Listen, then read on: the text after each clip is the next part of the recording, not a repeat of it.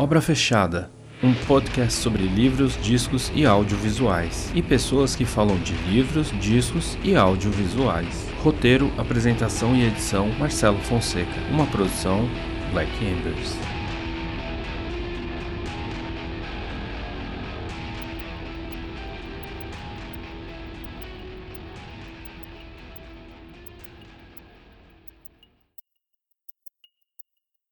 Olá a todos e todas, eu sou Marcelo Fonseca e você chegou ao Obra Fechada, um podcast dedicado às obras clássicas e contemporâneas e que não deixa de ser um grande pretexto para que eu bata um papo com os meus amigos. O meu objetivo pessoal é despertar o interesse em livros, filmes e discos e tantos outros artefatos da cultura, pois pensando na cultura nós pensamos o ser humano e a sociedade que a criou. No programa de hoje nós trataremos de Mayombe, do escritor angolano Pepe Tela. Eu disse nós, pois eu tenho um convidado especial, o meu amigo geógrafo, jornalista, professor, piloto, ecologista, dentre tantas outras coisas, Adriano Lisiero. E aí, Adriano, como é que tá? E aí, Marceleza, beleza, cara? Bom demais estar conversando com você. Estou super motivado a contar minhas experiências de viver em Angola. Cara, valeu demais pelo convite para discutir o livro do Pepetela. Pô, legal, cara. Para a gente se aprofundar e fazer um mix aí, tanto da sua experiência pessoal, como também começar a falar um pouco do autor e do contexto. Aonde você nasceu, cara? Onde você nasceu? Você nasceu aqui em São Paulo? Quer dizer, eu tô em São Paulo, você tá em Santos, né? Mas onde você nasceu? É, eu moro em Santos hoje, mas eu nasci na cidade de São Paulo, na zona norte de São Paulo. Meu pai foi trabalhar lá na África, né, em Angola, e a gente, primeiro ele ficou sozinho um ano, e aí ele viu, cara, pô, não dá pra, não dá pra ficar sozinho sem a família aqui tanto tempo. Aí eu acabei indo morar lá, passei quatro anos morando lá, voltei ainda para São Paulo, onde eu trabalhei, estudei, fiz faculdade, fiz geografia da, da Universidade de São Paulo, trampei ainda bastante tempo em São Paulo, e aí me enchi o saco da cidade, que saí de São Paulo, hoje em dia eu moro em Santos. Ah, da hora. Pô, também, né, não tem como não encher o saco de São Paulo, né, cara? É uma cidade. Exatamente. Realmente é uma cidade difícil, né, cara? É, é foda, velho. Cara, legal você falar assim. Você se formou em geografia, né? Mas você fez jornalismo também, né? É, cara, eu não me formei em jornalismo. Eu fiz um pedaço da faculdade, naquela época que o diploma da, caiu, né, de jornalista. E aí, pô, cara, eu enchi o saco, na verdade, daqueles trabalhinhos que tinha pra fazer na faculdade. É, aprendia bastante com os meus colegas. E eu sempre gostei bastante de geografia, cara. O que eu queria fazer era geografia. É, todas as outras coisas que eu fiz era para melhorar meu texto, para melhorar minha comunicação da geografia, comunicação da ciência. E aí eu fiz uma porrada de cursos, estudei pra caramba em outras coisas, mas eu me defino como geógrafo, apesar de outras coisas que eu fiz, eu me defino como geógrafo porque é isso que eu faço, é com isso que eu trabalho e é assim que eu observo o mundo. Muito bom. Sim, a gente vai começar a avançar no programa aí, dando meio que um panorama de quem é o autor, né? Quem é esse tal de Pepetela e um pouco do contexto da vida dele, até daqui a pouco a gente vai falar um pouco mais aprofundadamente da obra, né?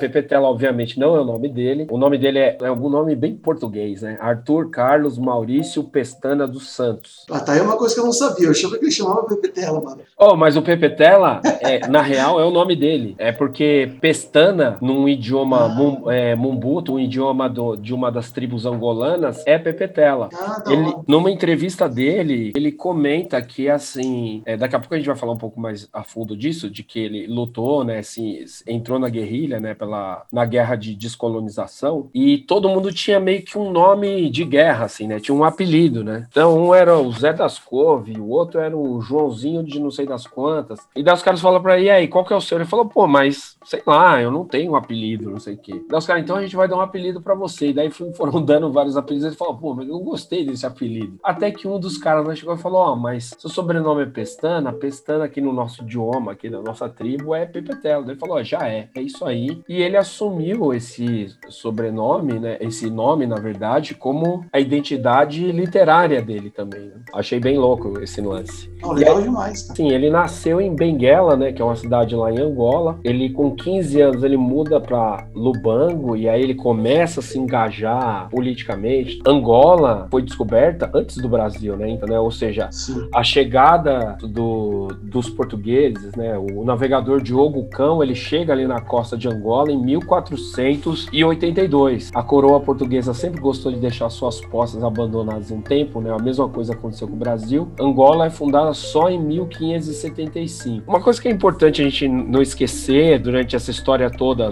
do próprio país, Angola é um país que ele foi muito marcado pela exploração de fora, né? É, rapidamente a coroa portuguesa insere Angola dentro do tráfico negreiro, né? Existe aquele livro do Luiz Felipe Alencastro, O Trato dos Viventes, que fala muito disso. Existia um processo econômico de triangulação no Atlântico, né? Angola numa ponta, o Brasil em outra, Portugal em outra, e, e existia uma, uma circunnavegação econômica desse pedaço, né? A, essa barbárie da escravidão, ela é algo eminentemente econômico. Durante anos e anos, essa exploração toda, Angola ela fica sob o jugo de Portugal muito tempo. Quando avançando um pouco nessa linha do tempo, é, chegando mais ou menos ao que o Eric Hobsbawm chamou ali de era dos impérios, quando as grandes potências mundiais estavam reivindicando pedaços do mundo para elas, a África ela é fatiada deliberadamente. Você como geógrafo sabe disso melhor do que eu, né?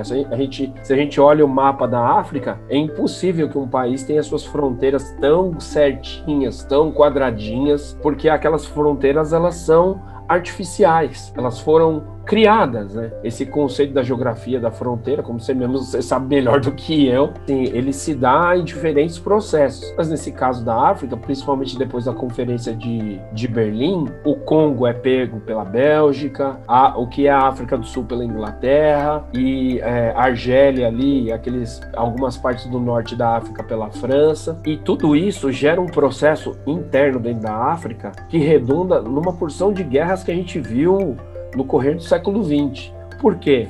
Ao contrário do que o senso comum pensa, a África é um continente muito diverso. Diverso em tipos humanos, diversos em religiões, diversos em linguagens, diverso em culturas, culturas que são milenares, que estão ali dentro do, do continente, né? Então, se a gente pega a história da África, de reinos como o reino do Benin, essas coisas mais lá para trás, a gente começa a entender que não dá para ter um olhar generalizante sobre essas nações, né? Quando tu fala aí do mapa, né? Tem aquele, aquele, aquela coleção de livros, Enciclopédia da África, tem um mapa bem interessante, cara, que mostra é, o mapa com os limites, as fronteiras dos povos da, do continente. E, cara, é um, cara, tem muitas áreas, muitas, com um mapa todo retalhado. E aí você contrapõe esse mapa com o mapa político da África de hoje, e você vê, você entende vi, visualmente como que vários, vários povos diferentes foram reunidos em países completamente artificiais, mano. Exatamente, cara. E eu achei legal essa expressão que você usou, países artificiais, porque assim, além de tudo, era o país do colonizador, né? Não era um país deles, né? Tipo. Sim, total. E você falou também de Benguela. Benguela é uma região maravilhosa de Angola. É uma das regiões, se não me engano, a região que mais transplantou africanos, angolanos para o Brasil, né? de onde saiu, né? Uma grande parte da população de Angola em direção ao Brasil. E Benguela é um lugar lindo, onde passa também a corrente de Benguela, que é uma corrente fria. E as correntes frias têm por característica a o maior fitoplâncton dissolvido na água, e isso faz com que os peixes sejam enormes, porque tem muito mais alimento. Então eu lembro muito bem, cara, de quando eu vivia lá, do tamanho da lagosta, do tamanho do camarão, que eles chamam de gamba, gigantesco, cara. Então, a variedade de peixe. É um povo que se alimenta bastante das coisas que vêm do mar, é, faz parte da cultura deles também. E é um lugar maravilhoso que, infelizmente, na época que eu morei lá, o país estava em guerra, estava em guerra civil. E eu não pude conhecer, cara, infelizmente. Eu, eu sei de fotos de pessoas que vi, viveram lá, inclusive que estão no Brasil hoje, das quais sou amigo, e, mas eu não podia ir porque Angola foi um país foi o país mais minado do mundo. Era o país que mais tinha mina terrestre no mundo. E a gente não podia sair de onde a gente morava, que era Luanda, capital, em direção a outras regiões do país, justamente pelo perigo de você fazer esses trajetos por terra. A opção pelo ar existia, mas também era muito remota porque o país estava em guerra. Não era muito seguro é, fazer essa, esses voos a longas distâncias. Então, quando você falou Benguela, eu lembrei, cara, é, de uma região, uma das mais bonitas de Angola. Até convido as pessoas que estão ouvindo o podcast Se fizer uma pesquisa no Google, você vai achar muita imagem de lá. É maravilhoso, cara. O potencial turístico dessa região, hoje em dia, na Angola, está tentando se lançar para o turismo. É um local, assim, incrível. Quem tiver a oportunidade de um dia conhecer, agora que, que Angola não é mais um país em guerra, vá. Inclusive, é um destino que eu tenho em mente para ir. Estou adiando já há muito tempo, muitos anos, mas quero muito ir para lá. Animal, cara. É engraçado porque Benguela é um nome que sempre estava na minha cabeça por causa da música do, do Jorge Ben, tá ligado? É verdade, tem aquela música lá que fala Angola, Congo, Benguela, Monjolo, Cabina, Minha, né? Tipo, e é muito doido você pensar, cara, quando Napoleão chega e meio que bota a família real portuguesa para correr e fugir aqui pro Brasil, a demanda de escravos aumenta exponencialmente. Da onde eles vão tirar? Tem historiadores do Brasil que são meio hipócritas, né? Porque ficam só aquela coisa, olha, a família real veio para cá, modernizou tudo, que o Rio de Janeiro, né, que o Paço Imperial, a Biblioteca Nacional, legal, são coisas legais, interessantes interessantes para a fundação de um país, mas as pessoas esquecem o quanto de vidas humanas foram privadas dentro desse processo. Né? Avançando nesse processo, a gente já falou desse período colonial, depois desse fatiamento da África, do qual Angola também é fatiada e tem povos distintos colocados na marra para morar no mesmo lugar. O problema é que Portugal vira uma ditadura, né? Em 1932, Salazar está no poder, já, já era uma ditadura antes disso, mas aí ela fica pior ainda, porque ele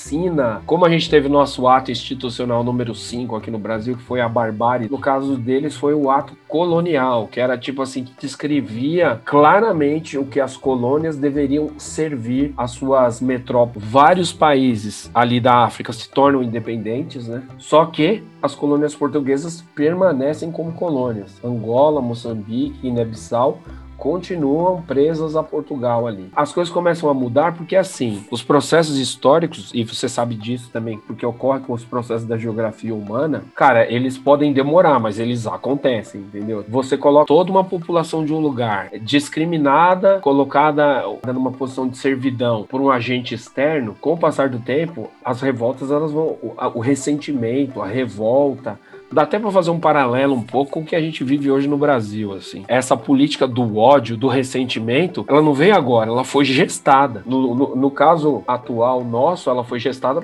sei lá, pela mídia e uma direita delirante. No caso lá de Angola, a questão é os maus tratos, a falta de avanço do país. As, basta lembrar, né? É nesse período um pouco mais abaixo na África do Sul vigorava o apartheid. Cara, e, e, tem muitas histórias de quando eu estive lá de portugueses que saíram fugidos do país. Portugueses que tinham grandes terras, é, muitas posses, casas enormes.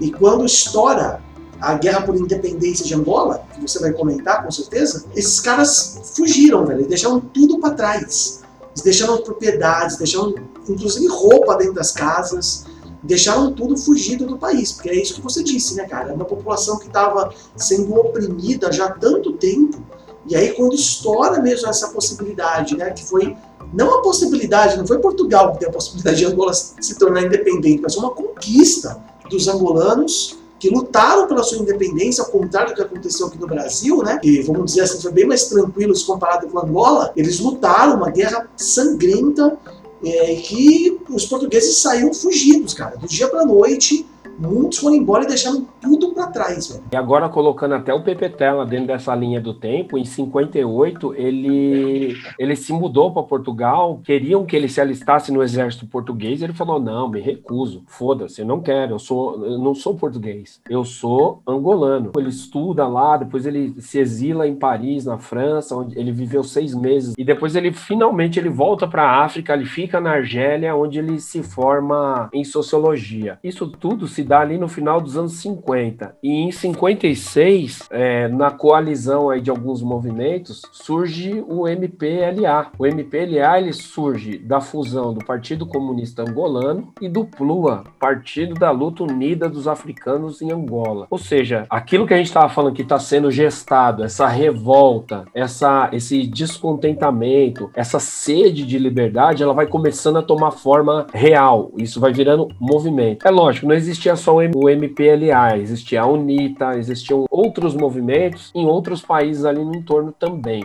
É legal a gente citar também que o MPLA foi liderado pelo Agostinho Neto, que depois acabou sendo o primeiro presidente quando Angola se torna realmente livre, né? Uma coisa que eu acho legal pra caralho, assim, do, do livro, e que a gente vai falar depois no bloco seguinte, é o como o MPLA ele foi tomando o território mesmo, assim, porque era um trabalho de consciência política e de enfrentamento com as forças portuguesas, né? É o verdadeiro nós por nós, né? Do tipo, se não for por nós, não é por ninguém.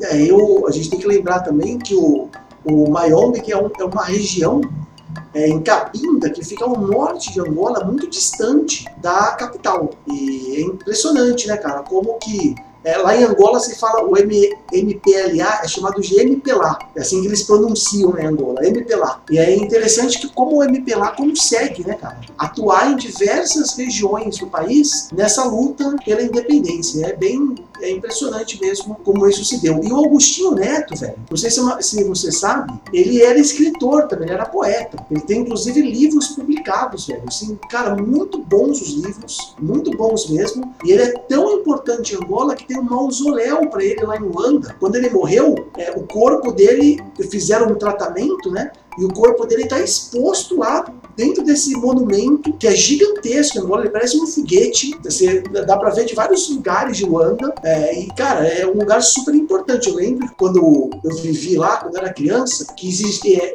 esse mausoléu do Agostinho Neto era super vigiado pelos fápulas que eram soldados, né? assim que, eram, que são chamados soldados do exército angolano.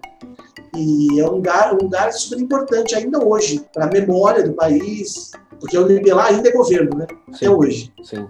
Eclode a guerra, né? Tipo, eles conseguem botar os portugueses para correr, conquistam a sua, a sua independência e logo depois estoura a Guerra Civil, né? Que dura quase, meu, gigantesca. Durou até 2012, 2002, né? No 2002. Caso. E a outra coisa, né? Que ela se insere totalmente no contexto da Guerra Fria, né? Porque, de, o, como você mesmo disse aí, o, o MPLA, o MPLA, recebe o apoio de Cuba, da União Soviética, e a UNITA e outros grupos recebem apoio dos Estados Unidos, né? Existe uma expressão, né, de que Angola virou espaço da guerra de procuração, ou seja, se a União Soviética e os Estados Unidos não entravam em guerra, os seus partidários estavam fazendo essa guerra por eles. Sim. O que é um bagulho muito triste, né? Porque devastou o país, de ser...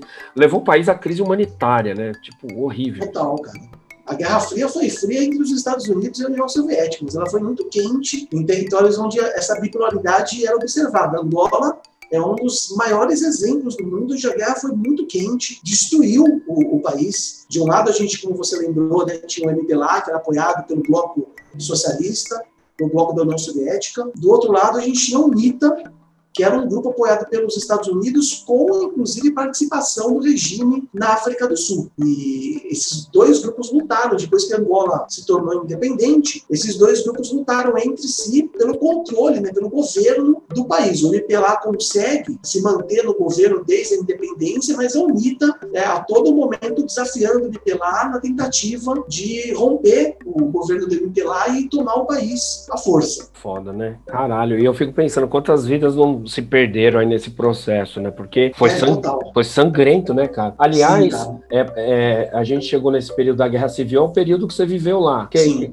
que, que, você pode contar, assim? O que, que você lembra da sua vivência de infância lá em Angola, assim? Cara, eu, eu lembro bastante da minha chegada no país, né? Eu, eu lembro como meu pai sentou com a gente ainda aqui no Brasil, falando porque a gente iria viver num país muito diferente, é, um país que na, é, eu era criança, né? Era pré-adolescente. E aí eu lembro ele falando bem que, pô, lá não tinha McDonald's, McDonald's, lá não tinha refrigerante, não tinha essas coisas, porque, velho, era um país muito diferente, que estava passando por uma guerra, é, que não tinha condições, não reunia as condições econômicas também de atrair essas empresas todas para lá, ainda mais no contexto da Guerra Fria. Então a gente já foi com essa perspectiva, né, de viver numa situação onde a comida era racionada, então a gente não podia ir no mercado e pegar qualquer coisa, porque as coisas eram bem controladas. E quando eu cheguei, cara, eu lembro quando o avião começou a se aproximar de Luanda, eu olhei, eu só via, cara, rua de barro e muito, não era, não era uma favela, eram casas construídas com materiais é, ou madeira ou palha, eles chamam lá de museques. Então, cara, eu via muito, muita área também de savana, né? E isso me chocou bastante. Quando eu saí do avião, a primeira imagem que eu tive foi de um monte de soldado no aeroporto, que eram chamados de fábulas, aviões militares, que até então eu nunca tinha visto um de perto, e o aeroporto, na época, era um galpão, cara. Tipo, tinha, não, o país não tinha a infraestrutura que tem hoje, cara. Mudou brutalmente. Angola, dessa época que eu tô falando, aí pegando aí os anos 90 para hoje. Mudou brutalmente. E a primeira imagem que eu tenho é essa, cara. E do aeroporto, né, velho? A gente passa pela migração, o cara carimba nosso passaporte, e aí abrem todas as nossas malas, revistam tudo, mexem tudo que a gente tem, e quando a gente sai, cara, antes de sair do aeroporto, assim, desse, desse galpão, é uma porta de vidro. E eu lembro, cara, de muitas crianças, velho, com certeza mais de 40, debruçadas no vidro, porque viam, viram um avião chegando, o avião da Vale na época, e eles ficavam esperando as pessoas saírem para dar alguma coisa para elas. Então, quando eu saí, cara, um monte de criança, de jovem, eu lembro a quantidade de jovem que tinham no país, em volta da gente, pedindo coisas. E aí meu pai, ele falou pra gente, olha, aquelas coisas que você ganhou no avião, né, é, dá tudo para eles, não guarda nada, porque é justamente isso que eles querem. Ele, todo mundo que chega de viagem dá essas coisas para os meninos. Então a gente deu toda, todas aquelas coisas que a gente ganha no avião, né, é, dente, escova, tem um negócio que tapa olho, a gente deu tudo para eles. E o caminho, cara, do aeroporto para a vila onde eu morava, um caminho de bastante musec. Eu não passei pela área do centro, né, porque o aeroporto era bem próximo de onde eu vivi. Então eu não passei pela área do centro, onde tem vários, vários edifícios da época da colônia portuguesa. O centro de Luanda é muito bonito, muito bonito mesmo. Então essa foi a primeira sensação que eu tive do país, né? Um país marcado pela guerra, com muitas crianças mesmo, uma população jovem gigantesca, gigantesca. Nos primeiros momentos do país, acho que no segundo dia, a primeira noite, na verdade, a primeira noite que eu passei lá, cheguei, né, cara, fuso horário era quatro horas a mais, super cansado da viagem, caiu a noite, e aí fui pro meu quarto dormir, cara, das cinco horas da manhã, mais ou menos, um clarão, assim, no céu, e um barulho de uma bala passando em cima, assim. Um barulho assim muito grande, de um estouro. E aí eu fui, cara, fui assustado perguntar pro meu pai o que, que era aquilo, né? E aí meu pai, não, não, tranquilo, relaxa, isso aí é, é artilharia do exército treinando, é, e a bomba do canhão passa aqui em cima da, da, vila, da nossa vila. Então faz esse barulho mesmo, mas é tranquilo, não tem perigo. A bomba não vai cair aqui, ela só passa perto. Então aí eu comecei a ter noção da realidade que o país estava inserido, a realidade de guerra. E aí, no primeiro dia de aula, que foi uns dois ou três dias depois de quando eu cheguei, eu lembro muito bem que eu estava na quadra fazendo educação física. E de repente, cara, um barulho assim ensurdecedor, velho. De uma coisa assim rasgando o céu. E eu achei que era um míssil. Eu olhei e tinha formato de um míssil. E eu me abaixei. E eu fui a única, o único que se abaixou. Aí todo mundo ficou olhando para mim, dando risada. E aí foram me explicar que aquilo era um MiG, MiG é um avião militar usado na União Soviética, que tinha muito em Angola, e esse MiG passava umas seis, sete, oito vezes por dia em cima da vila onde eu morava, muito baixo, porque ele tinha acabado de decolar do aeroporto, e ele vigiava aquela área porque a gente estava morando próximo da área onde o presidente do país morava. Como o país estava em guerra, aquela área tinha que ser vigiada. Então, são as primeiras lembranças do país, cara. Caralho, mano. Nossa, chocou meu sistema. Não sei nada dessa vida. É, porque a gente não está acostumado a viver num contexto de guerra como existia em Angola, né? Apesar do Brasil ter aí é, várias, vários movimentos que se parecem muito com uma guerra civil, mas, cara, lá era generalizado. Então, a gente via muito soldado na rua, é, esses aviões passavam muitas vezes por cima da vila, inclusive quebrando vidro. Era muito comum quebrar vidro de casa pelo, é, pelo deslocamento do ar do avião, que eram aviões que rompiam né, a barreira do som. Então, era uma situação completamente diferente. Do, da que a gente vivia aqui no Brasil na década de 90. Cara, e você, pelo que você comentou lá, você estudou lá, né? Você teve a, uma parte da sua formação. Como foi estudar lá? Como eram os seus coleguinhas? Eram os meninos locais? Como é que é? Eu morava numa vila que predominantemente era formada por brasileiros. Meu pai foi para lá trabalhar na construção de uma hidrelétrica, numa região de Angola que chama Capanga, uma região mais para o norte de Angola também. E a gente morava na capital porque era o local mais seguro para se morar. A guerra civil ela se deu sobretudo no interior do país. Cara, a gente vivia lá e tinha uma escola na vila que era uma escola brasileira. Então, professores brasileiros foram para lá para dar aula para gente, mas nessa vila também moravam alguns angolanos e inclusive soviéticos. Caramba. A minha primeira namorada foi soviética, cara. Meu primeiro beijo na vida foi com uma menina soviética que não entendia nada que eu falava, porque na época eles não falavam português, porque no inglês muito menos, né? É, eles tinham acabado de chegar lá no país, não aprenderam o idioma do país e inglês não falavam por conta da Guerra Fria. E a gente se comunicava por mímica. Então, minha primeira experiência amorosa foi no contexto da Guerra Fria, velho. Caralho, cara, nossa, nossa, não sei nem o que falar, mano. O bagulho é mágico.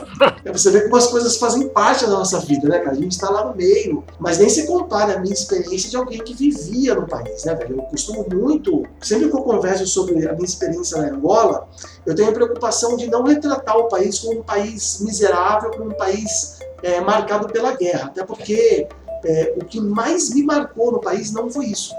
O que mais me marcou no país foi a alegria do povo é impressionante como o angolano, cara, ele é muito parecido com a gente, né? ele faz parte da formação do povo brasileiro, então a gente tem muito do povo angolano, mas é impressionante a alegria desse povo, mesmo num contexto violento de uma guerra. Uma coisa, cara, que eu lembro muito, assim, que me marcou também, além da alegria das pessoas e como eles lidavam com as situações, é que tinha muita gente amputada no país muita gente não tinha perna, sobretudo a perna. Então você via muita gente andando é, é, com aquelas bengalas, mas muita gente que nem bengala tinha, porque não tinha bengala para todo mundo, tamanha quantidade de gente sem uma das pernas ou, ou, até mesmo sem as duas pernas. E aí eu fui perguntar para meu pai, isso foi logo no primeiro mês de, de Angola. Pai, por que, que tem tanta gente sem perna no país? Né, eu não entendia isso. E aí, para não me assustar na época, ele me falou que por, por conta das pessoas pescarem, tinha muito tubarão lá no mar e que eles tinham acidentes com tubarões, os tubarões comiam a perna deles. E eu fiquei muitos meses acreditando nisso, até ter contato com colegas meus angolanos e descobri por acaso que as pessoas que não tinham perna é porque moravam no interior do país, fugiram da guerra e o local mais seguro do país era Luanda, capital do país. Então, nessa viagem a pé do interior do país em direção à capital, muitos, muitos mesmo, pisavam em minas terrestres. Quando não morriam, perdiam um membro, ou os dois, as duas pernas. Muita gente morreu nesse caminho, milhões de pessoas, e os que chegavam, é, chegavam muito sem uma, uma ou as duas pernas, cara. Então era um retrato da guerra que me, me, me tem eu tenho na cabeça até hoje, cara. Como era difícil assim para as pessoas é, viver num país que não tinha condições de tratá-las, porque nem bengala tinha para todo mundo, velho. Sim. Nossa, e, e cara, e, e, como é que foi? Porque assim, vocês chegam já no contexto da guerra civil, já é fato dado, ela já está acontecendo.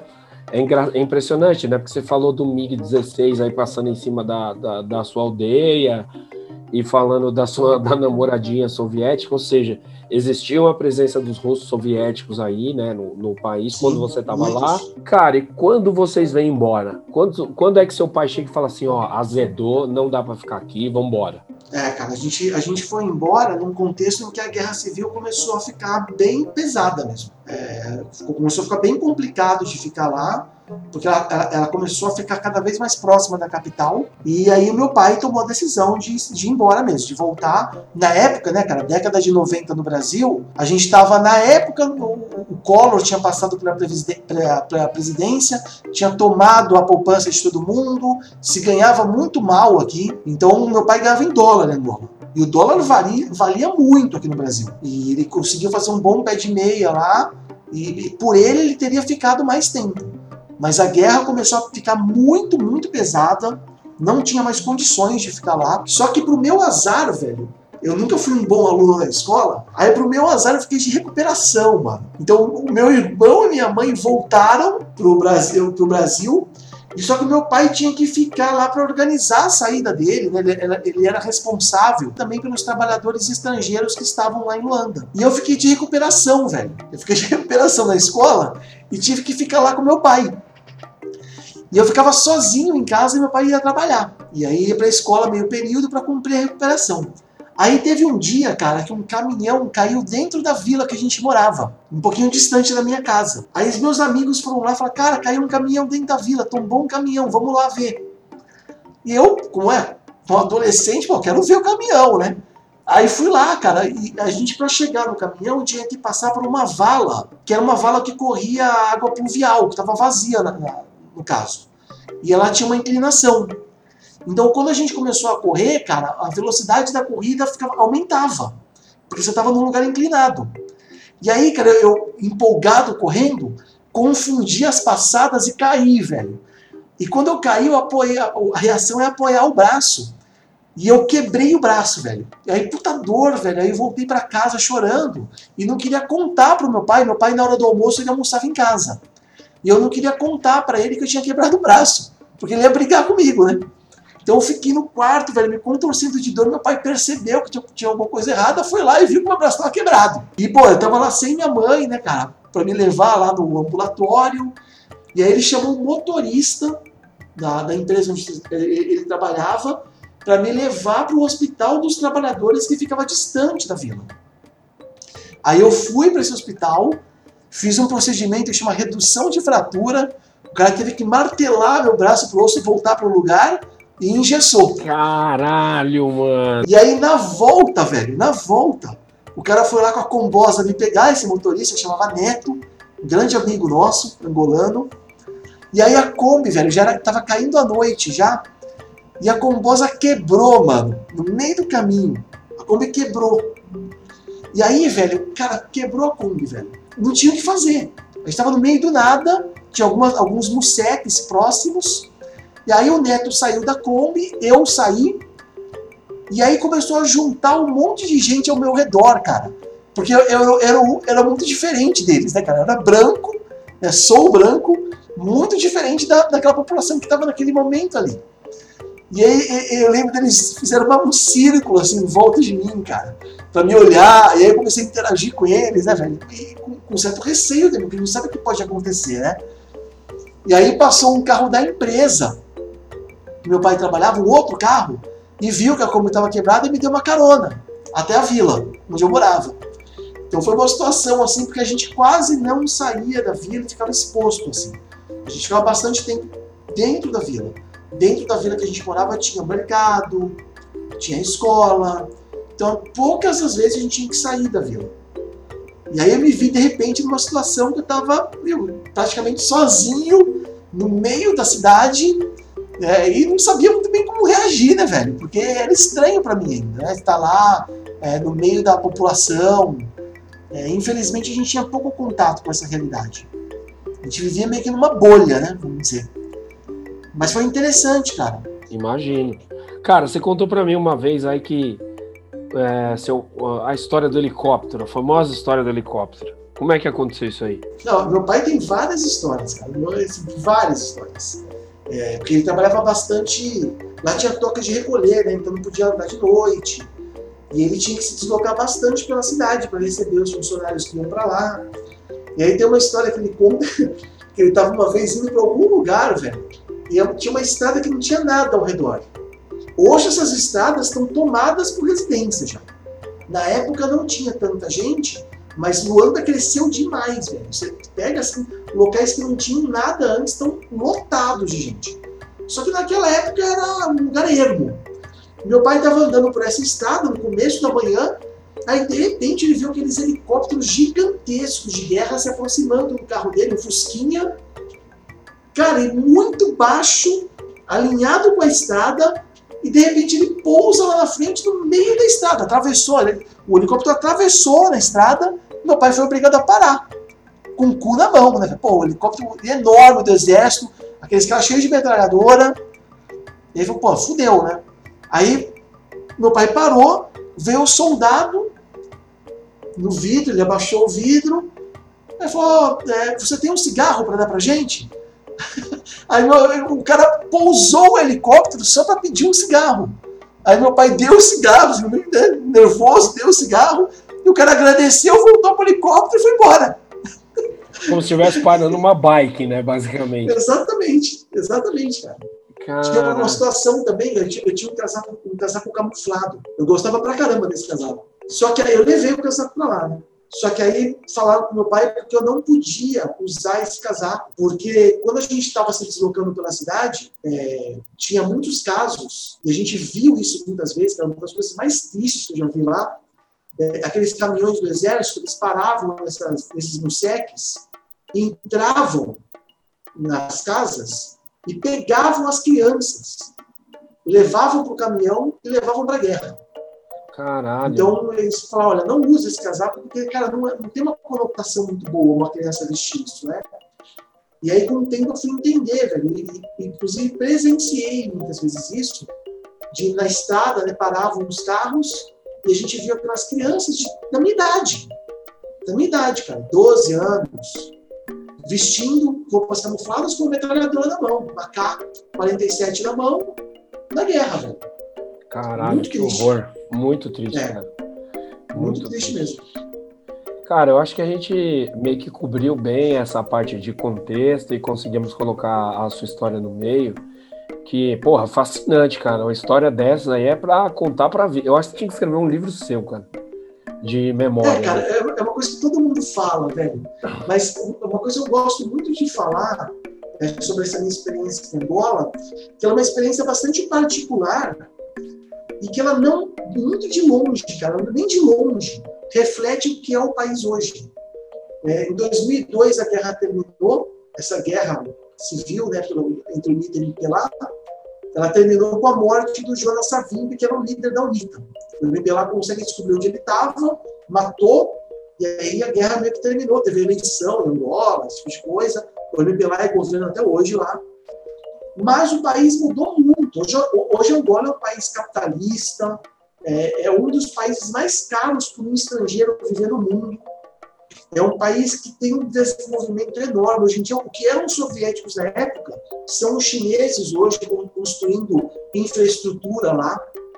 E, cara, é um, é um país com vários polos de desenvolvimento.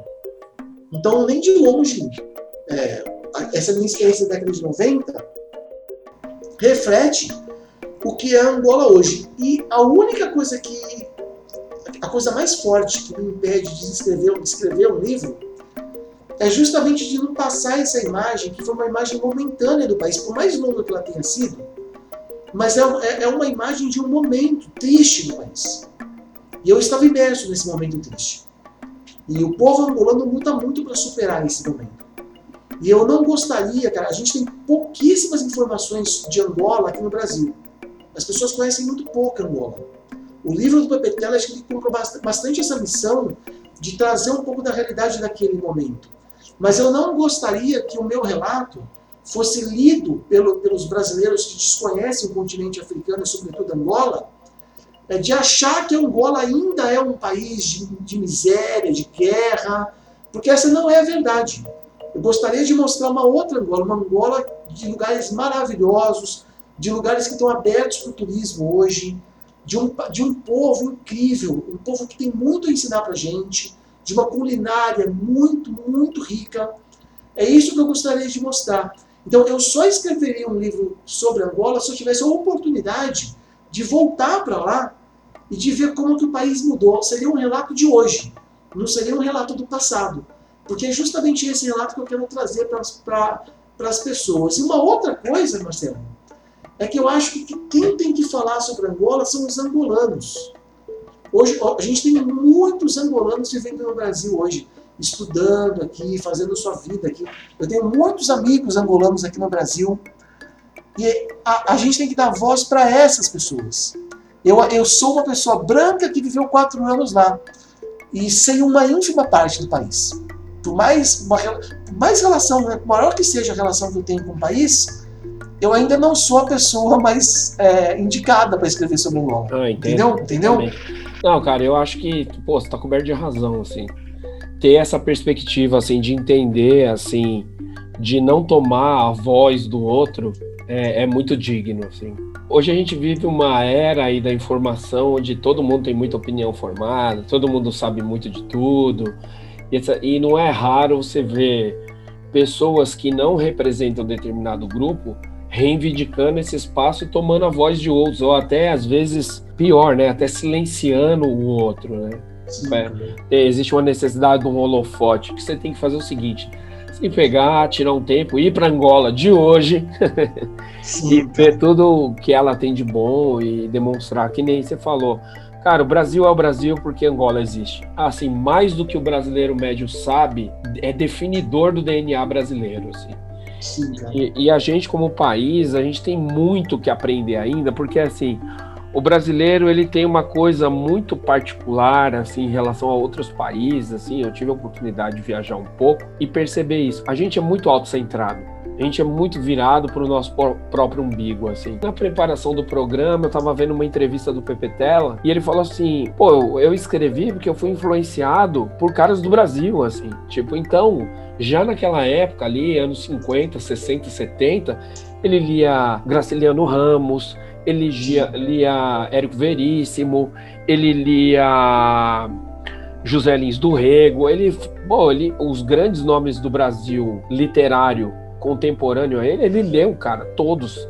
Agora eu pergunto, quantos autores angolanos a gente conhece. Exato, velho, exato. E a maioria dos autores angolanos são publicados em Portugal. Portugal tem muitas editoras que publicam livros angolanos, como por exemplo do Água Lusa, do Onde Jaque, que são escritores maravilhosos de Angola. Tem livros publicados aqui no Brasil, a Companhia das Letras, se não me engano, publicou bastante livro deles, mas a quantidade de literatura angolana que a gente tem aqui no Brasil é muito menor da quantidade de literatura angolana que a gente tem em Portugal, velho. Por incrível que pareça. Porque nós nós brasileiros temos muito mais do povo angolano do que os portugueses. Não é verdade? Exatamente. É surreal isso aí, né, cara? Surreal. nessa, nessa mesma entrevista, assim, engraçado. Isso que eu vou falar, eu vi em mais de uma entrevista, eu vi em duas entrevistas. Ele falava que ele ia no barbeiro, a revista que tava no barbeiro para ler enquanto você esperava era aquela revista Manchete e a revista Cruzeiro, cara. Ou, ou, seja, os caras conheciam, eles têm uma puta noção do que nós somos, só que a gente não sabe nada deles. Como a gente também não sabe da Argentina, que é aqui do lado. Sim. Eu acho que a gente, enquanto povo, enquanto país, a gente tem que fazer uma melhoria cultural para abrir um pouco mais a mente, entender um pouco esses povos,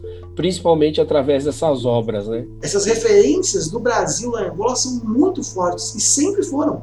Para você ter uma ideia, é, existia lá no Luanda uma feira livre a céu aberto gigantesca é, é, ela cumpria a função de distribuição de alimentos para a cidade de Luanda. É um entreposto, praticamente. O nome dessa feira, que se chama Candonga, né? essas feiras são chamadas de Candonga, não de feiras. O nome dessa Candonga é Roque Santeiro, o nome da novela brasileira que fazia sucesso na época que eu morei lá. Caralho, mano. Olha que coisa pois é, doida. É. Eles sabem muito do Brasil. Eles assistem muito a Rede Globo lá, é, consome muita coisa, muita música do Brasil. E aqui, cara, a gente conhece muito pouco deles, muito pouco. Eles têm uma, um ritmo musical lá que chama Kuduro. E o, o Kuduro que chegou pra gente aqui foi pelo latino, que não tem nada a ver com o Kuduro de Angola. Nada a ver. E o Kuduro de Angola fala sobre temas sociais, cara. É, é super rico para entender o contexto do país. É muito legal, o ritmo também muito dançante. É impressionante como eles gostam de dançar lá, como eles parecem que nascem sabendo dançar, velho. É incrível como se manifesta na cultura a questão do corpo. É, a gente tem muito que aprender com o povo angolano. Nós temos muito do povo angolano, mas seria muito legal que a gente se abrisse para conhecer muitas coisas legais que tem lá e tem aqui também. Porque a comunidade angolana no Brasil é enorme, gigantesca. Cara, a gente vai entrar no último bloco agora, que é o bloco sobre a obra.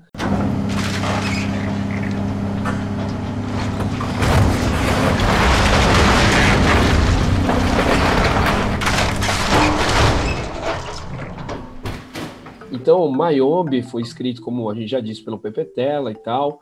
É, o livro ele é um, um, grande relato sobre os processos de descolonização de Angola ele fala muito da guerra de independência dos anos de 61 a 64. É, como a gente já disse, o Pepe Tela, ele viveu ativamente essa guerra, ele foi guerrilheiro, participou das missões. Esse livro ele foi escrito todo manuscrito, ele foi escrito todo à mão, porque assim, ele ia para as missões, ele voltava, quando ele chegava de noite na base, ele pegava o manuscrito que ele deixava enrolado num rolinho com um saco plástico escondido dentro de uma árvore. Ele pegava aquele rolinho, ele desenrolava, acrescentava mais algumas coisas e foi acrescentando, acrescentando, acrescentando. Ah, o que tem de interessante nessa na obra é que ela também é uma obra polifônica, né? Ela é uma obra de várias vozes, né? Por mais que tenha ali, sei lá, um, entre aspas, um protagonista que é um comandante sem medo, todos, praticamente todos os personagens que vão sendo, vão aparecendo na história, eles têm um pequeno bloquinho de pensamento, assim. Eles falando sobre da saudade das mulheres que eles deixaram na vila de origem, são as impressões deles sobre os outros grupos tribais, são as impressões deles sobre os portugueses, o medo da guerra, o que fazer depois que a guerra acabar. Então, é, é essa, esse tipo de polifonia, esse, essa multiplicidade de vozes, ela enriquece a obra porque a gente começa a entender a guerra no seu sentido mais humano, de que no final das contas, a guerra não é só um moedor de carne, são seres humanos que estão ali, são seres humanos ali que têm medo de morrer, que estão dormindo na lama, e nesse sentido, Mayombe, né, ela vira quase um personagem, assim, a própria selva, né? Os, esses guerrilheiros, eles andam para lá e para cá, eles fazem interação com as pessoas do povo, e existe, você percebe que existe, já que a gente falou bastante dessa coisa de contexto, dá para perceber também pela, pela perspectiva do que, o, do que o Pepetela quis colocar no livro, que esses guerrilheiros eles tinham também uma função política, né? Uma função meio de quase de formação política, porque os portugueses, principalmente na região de Cabinda, eles tentavam incutir aquela coisa de que o, M, o MPLA ele seria um grupo terrorista, por exemplo. E isso meio que transparece na obra. Né? O, o, os, por exemplo, os guerrilheiros eles destroem uma retroescavadeira em um determinado momento, os portugueses fogem e eles e os camponeses locais, os angolanos locais, eles ficam com muito medo. Aí eles vão lá, acalmam os caras, falam, ó, oh, pode ir embora, nada demais com vocês, e tudo tranquilo. E aí o cara fala, ó, oh, mas sumiu meu dinheiro aqui e tal. E daí ninguém acha o dinheiro. Um pouco adiante no livro, descobre que um dos guerrilheiros roubou. E aí rola meio que tipo um tribunal popular disso e rola também uma missão para devolver o dinheiro para essa pessoa. E, chega, e o que é engraçado é que chegando lá a pessoa falou: "Ó, oh, não, não quero dinheiro, eu quero doar para a obra de vocês, né? eu quero ajudar a financiar vocês. Acaba sendo uma coisa meio engraçada, né, esse fato, mas ela reflete muito de como eram as ações do MPLA no território, né? O MPLA ele, ele começa a tomar conta de todo o território de Angola, como a gente comentou num bloco anterior, e meio que dá o, o que a gente entende lendo o livro é que eles estão atuando realmente numa região dessas, numa região de domínio do MPLA, porque tipo os portugueses não têm nem condições de, de bater eles, né, no caso. Boa parte do livro é mostrando essas vivências e convivências dos guerrilheiros, né, as suas as suas contradições ali da, nas relações humanas e uma coisa que me chamou a atenção também é que um deles parecia ser mestiço, né? Parecia ser filho de branco com de filho de pai branco e mãe negra e, e parece que assim rola um racismo assim, né? De que tipo aquele ressentimento que eu falei de anos de dominação portuguesa faz com que o cidadão mestiço, essa mestiçagem que a gente tem no Brasil e a gente coloca como o, o, DNA do Brasil, etc. Sou um país mestiço, misturado, de gente de todas as coisas, etc. Talvez a coisa não pegava tão bem. Outra coisa que me chamou a atenção. Mas é, é isso mesmo, Marcelo. Inclusive, tem uma coisa bem interessante, porque essa questão do preconceito ficou muito tempo depois da guerra de independência de Angola. É, lá no centro de Luanda, na época que eu vivi lá, tinha um mural bem grande num prédio de uma mão de um negro apertando a, a, a, mão de um mestiço, que eles chamavam, que é o, o, entre aspas, que a gente chama aqui no Brasil, que é uma palavra preconceituosa, inclusive, o mulato, né? Apertando a mão um do outro, no sentido de conciliação. Porque existia essa, esse preconceito mesmo com quem se misturou com o opressor, no português, no caso. Se a gente aqui no Brasil, a gente vangloria tanto, né, a mestiçagem, a mistura, né, tá certo, beleza, isso também é uma, uma construção social, também a gente não vai ser tão ingênuo de pensar isso, mas eu fiquei meio, meio de cara, assim, do quão isso é, no, dentro do contexto do livro, isso é muito violento, assim, é muito... Sim pesado, assim, né? Outra coisa que o livro chama atenção também é que é um livro eminentemente masculino, né? Tipo, óbvio, né? Um contexto de guerra, as tropas são, a maioria, homens, né?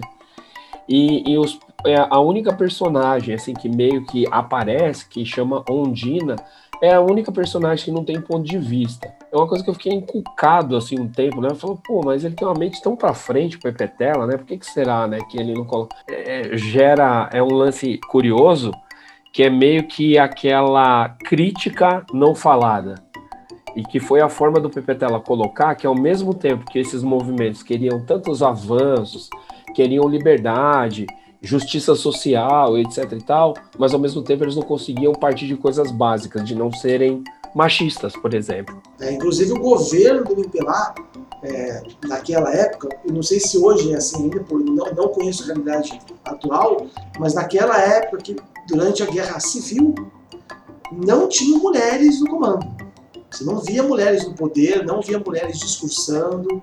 De fato, é uma é, é um problema muito sério. E aí, meio que concluindo assim, as impressões, porque assim, eu tenho a minha política aqui no podcast, eu não vou contar a história, tá? Tipo, eu acho que o grande barato da obra é você sentar com ela, ler, tirar um tempo, refletir, pensar. Se você quer saber o que o livro fala, leia ele. Ou, sei lá, procure qualquer outro podcast aí que dê resumo, assim. Mas o, o, a grande questão, assim, para mim, em termos de obra literária, é que parece que transparece, assim, que o Pepetela tinha a noção completa de que uma nação que ia se tornar livre, que ia construir um, um país soberano, precisava ter uma literatura própria. E eu acho que Mayombe cumpre esse papel, que é do tipo assim, olha, a gente foi escravizado, a gente foi, é, a gente foi ocupado, a gente foi oprimido por, por poderes externos ao nosso país, e agora a gente vai fazer, vai criar uma nação nova, uma nação do zero. Eu acho que no final das contas, quando a gente lê Mayombe, a gente lê isso, é essa mensagem que passa, sabe? É, e não à toa, né? Tipo, o próprio Pepetela virou ministro da educação, né? Ele ficou lá como ministro da Educação até 82. Então, tipo, assim, ele teve todo um trabalho de mudar essa um, um tipo de educação que, que, lógico, uma educação colonial, né? Ou seja, uma educação voltada às relações serviço, era uma educação bem preconceituosa de quebrar essas estruturas e construir uma nova. Interessante como era marcado também a, a educação soviética, cara todos os livros que eu usei lá eram livros feitos pelo governo. E eram livros com uma capa vermelha e amarela. Eu tenho até hoje alguns, Atlas também. E eles eram feitos pelo governo e distribuídos para todas as escolas. É uma coisa assim, de sistema mesmo, sabe? Do governo dando educação. Tinha inclusive uma participação muito grande dos cubanos né, nesse processo, cara, de, de escola, de educação, né, de escolas comunitárias. Era uma coisa muito forte, a disciplina dos alunos, sabe? Lembrava muito as escolas que a gente vê em Cuba. Muito mesmo. Nossa, muito doido, né, cara? E aí dá pra ver, né, tipo, numa pequena escala, Angola vira meio que o um entroncamento do mundo, né, cara? Porque, tipo, vem material educacional de Cuba, vem material militar e tem um suporte econômico da União Soviética. Ao mesmo Sim. tempo, lá do outro lado da UNITA tem um, um, a, as mesmas forças que financiaram várias ditaduras aqui na América estavam financiando a UNITA. É, é, muito louco você pensar, né? De repente, parando para pensar, Angola deixa de ser um país, ela se torna um universo, assim, né, cara? Onde, onde se encontram todas essas forças políticas, econômicas, sociais, ideológicas, tudo isso vai convergindo num único lugar só. E o legal do livro também é mostrar, ele mostra como, como, como os soldados vêm de realidades, né, de tribos diferentes, é, professores, né, como eles vêm de realidades é, é, diferentes para lutar, e é uma escolha muitas vezes. Essa guerra da independência, né, nesse contexto, é uma escolha de muito deles estar lá nessa, nessa crença pela união. O slogan deles, inclusive, ela, é, não sei se no livro aparece isso, não lembro, mas o slogan do MPLA é Unidos venceremos, a vitória é certa. Nossa, que demais. Oh, o bagulho emociona, né? Muito foda, né, cara? Eles falavam isso a todo momento nos rádios, nos programas do governo. É, era bem sim, o hino de Angola também, um hino muito bonito, que faz menção à independência. Começa falando, ó oh, pátria, nunca mais esqueceremos dos heróis de 4 de fevereiro. Que, que é o, no caso, fazendo uma menção a libertação de Angola. É, nossa, foda demais. Bom, a gente está encerrando o bloco e, consequentemente, encerrando o, o, programa também. E eu acho que aí vem o, a, a, pequena cilada aí que eu faço com alguns convidados, né? E fala assim: então, Adriano, por que ler Mayombe? Em primeiro lugar, para ter contato com uma literatura de um país que faz parte, de um povo que faz parte da formação do povo brasileiro. A gente conhece muito pouco Angola, é uma falha muito grande como brasileiros de conhecer um, um dos países mais importantes para o Brasil. A gente tem pouquíssima literatura angolana, felizmente, cada vez mais livros angolanos chegam ao Brasil. Então, é, em, em primeiro lugar, isso. E eu também citaria é, o fato de conhecer como que um país, num continente que é subjugado, um continente que as pessoas acham que só tem pobreza, que só tem miséria, mas lendo o Mayong, como a gente se depara com realidades completamente diferentes daqueles preconceitos que a gente tem sobre os países africanos. É, conhecimento, cultura, visão de mundo, é uma oportunidade de mergulhar, de sair da bolha, coisas que o brasileiro está precisando demais fazer, principalmente certos brasileiros, que se dizem brasileiros, é, não vejo é, nenhum tipo de compromisso com o que a gente chama de povo, população, mas a gente precisa sair da bolha e, e, e voltar às nossas origens mesmo, né, de entender é, que nós temos muito mais afinidade com os angolanos do que com os Estados Unidos para quem a gente baixa a cabeça. Cara, não tem nem o que falar, viu, mano? Eu podia ficar aqui falando horas disso aí, mas eu acho que você já matou a pau. Adriano, muito obrigado por você ter cedido o seu tempo. Eu fico muito feliz em rever. Como eu falei lá no começo, o podcast ele é só uma grande desculpa para eu rever e encontrar e conversar com amigos meus que eu tenho em alta conta no coração e, e na minha consideração pessoal. E é isso aí, cara. Obrigado. Você quer deixar um recado? Cara, o único recado que eu quero deixar primeiro é agradecer, velho, pelo convite e dizer que eu sou um grande incentivador desse podcast, cara. Eu é, vendo aí algumas, algumas conversas que você tem com pessoas legais, cara, os livros que você lê, você é um dos caras que, velho, a gente até estava conversando antes do programa, quantas viagens de busão, de trem você fez aí entre o trabalho e o trampo durante anos, né, cara? Pegando lá o Campo Limpo, de, depois pegando o trem até lá Mogi. A gente até brincou que você daria uma. Você iria e voltaria da Lua, né, de tanto que você rodou. E nesse, nesse percurso, você leu pra caramba, velho. Então, o podcast seu é super necessário. Então, eu sou um grande incentivador desse podcast. Tô torcendo muito para que dê certo e conte comigo, velho, de verdade mesmo. Pô, mano, sem palavras. Muito obrigado. E a gente se vê na próxima. A gente, a gente se ouve na próxima. Até mais. Valeu. Tchau, tchau.